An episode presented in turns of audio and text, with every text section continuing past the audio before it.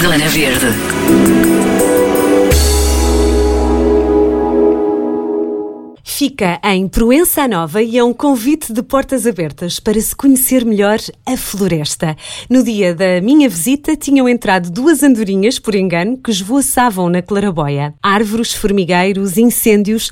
Aprendemos tudo com o Nuno e uma equipa fantástica que convida todos a lá irem. Edith Fernandes faz-nos a visita guiada e não se esqueça de lá passar com os seus filhos um dia destes. Edith, as honras da casa são suas. Abra-nos lá a porta do Centro da Floresta da Ciência Viva. Uh, o Centro Ciência Viva da Floresta faz parte de uma rede de 21 centros Ciência Viva. O tema do nosso centro é a floresta, o que faz todo o sentido, dada a densidade florestal do nosso Conselho. O Centro Ciência Viva da Floresta abriu portas em 2007 e já recebeu mais de 190 mil visitantes. Tem o apoio do município de Proença Nova, da Ciência Viva e do Instituto Politécnico de Castelo Branco. Temos uma exposição interativa que está elaborada de forma a comunicar e a divulgar a ciência que existe na floresta, mas também sensibilizar para a sua riqueza, diversidade e fragilidade.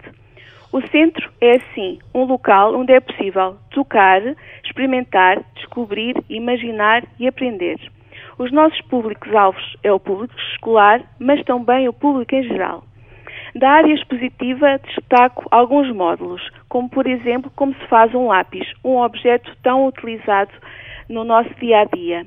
Temos também os formigueiros, onde podemos descobrir o ciclo de vida das formigas que existem na nossa floresta temos vários projetos, do qual destaco a Escola Ciência Viva, em que os alunos do primeiro ciclo, uma turma do primeiro ciclo, durante uma semana é cientista no nosso Centro de Ciência Viva e faz as mais variadas experiências na área da biologia, da química e da geologia.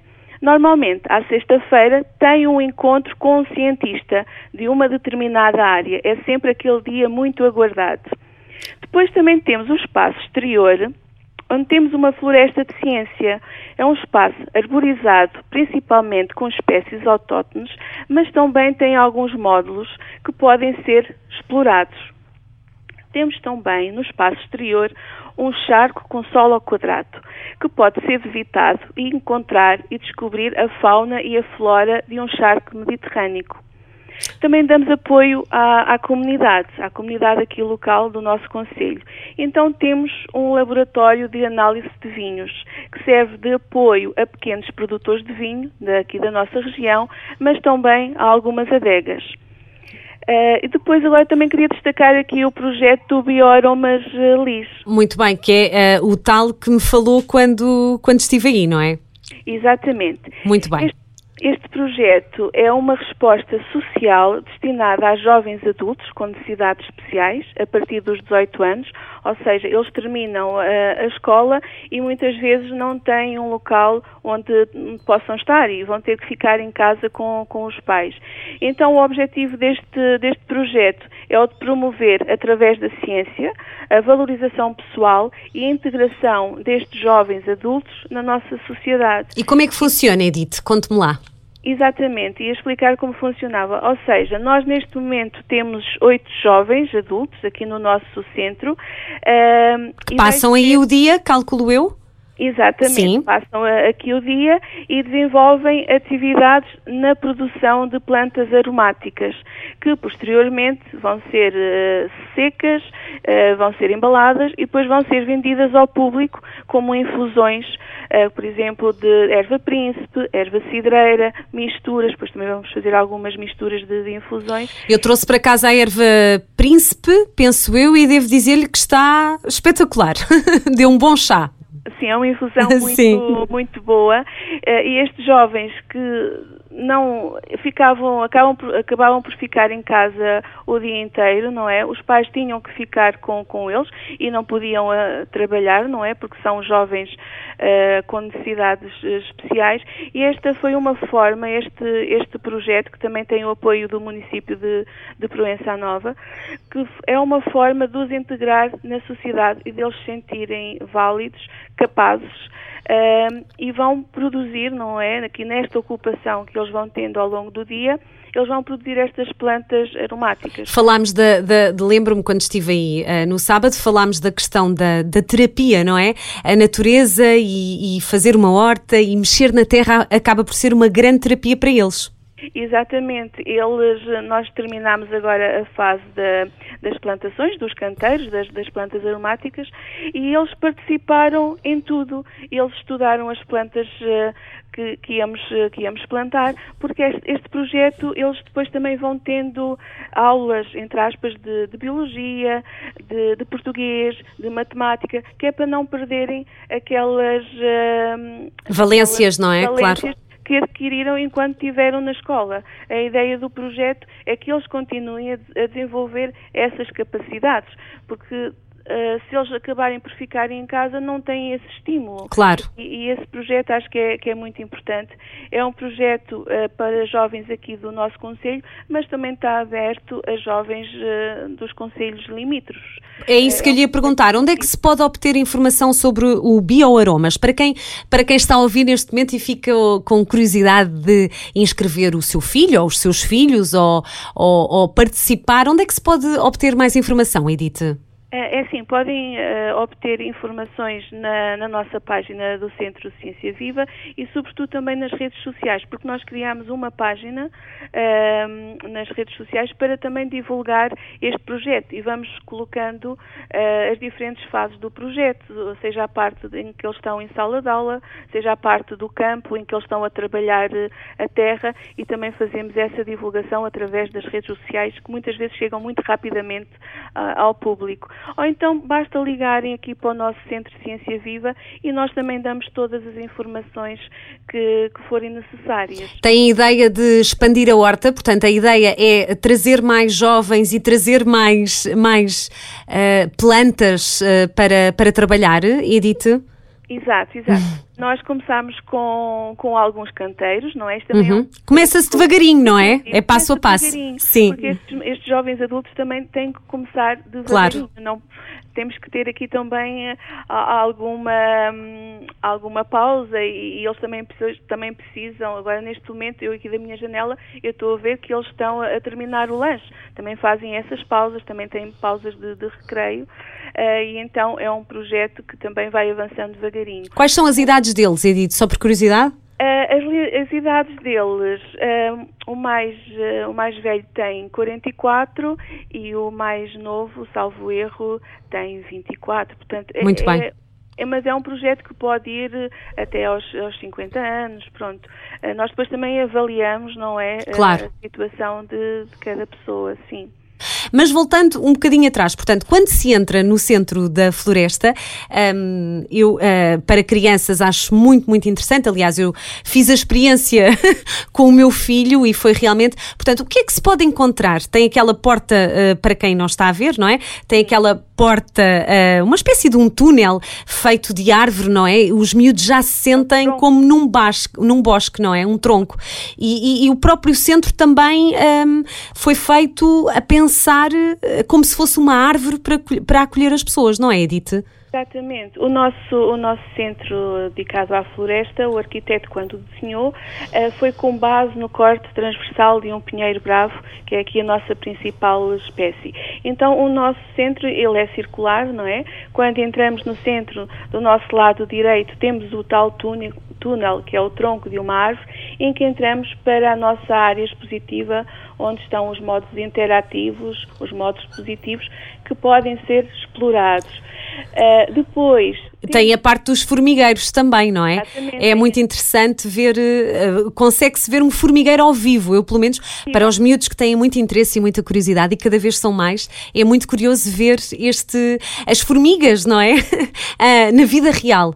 Exatamente. Podemos observar as formigas ali na, na, vida real, elas estão a fazer a vida delas uh, e é um módulo muito interessante e que os miúdos adoram. Uh, é daqueles módulos que eles ficam mesmo fascinados porque pronto, é, estão a ver ali as formigas e elas são tão importantes e muitas vezes não damos a importância, não é?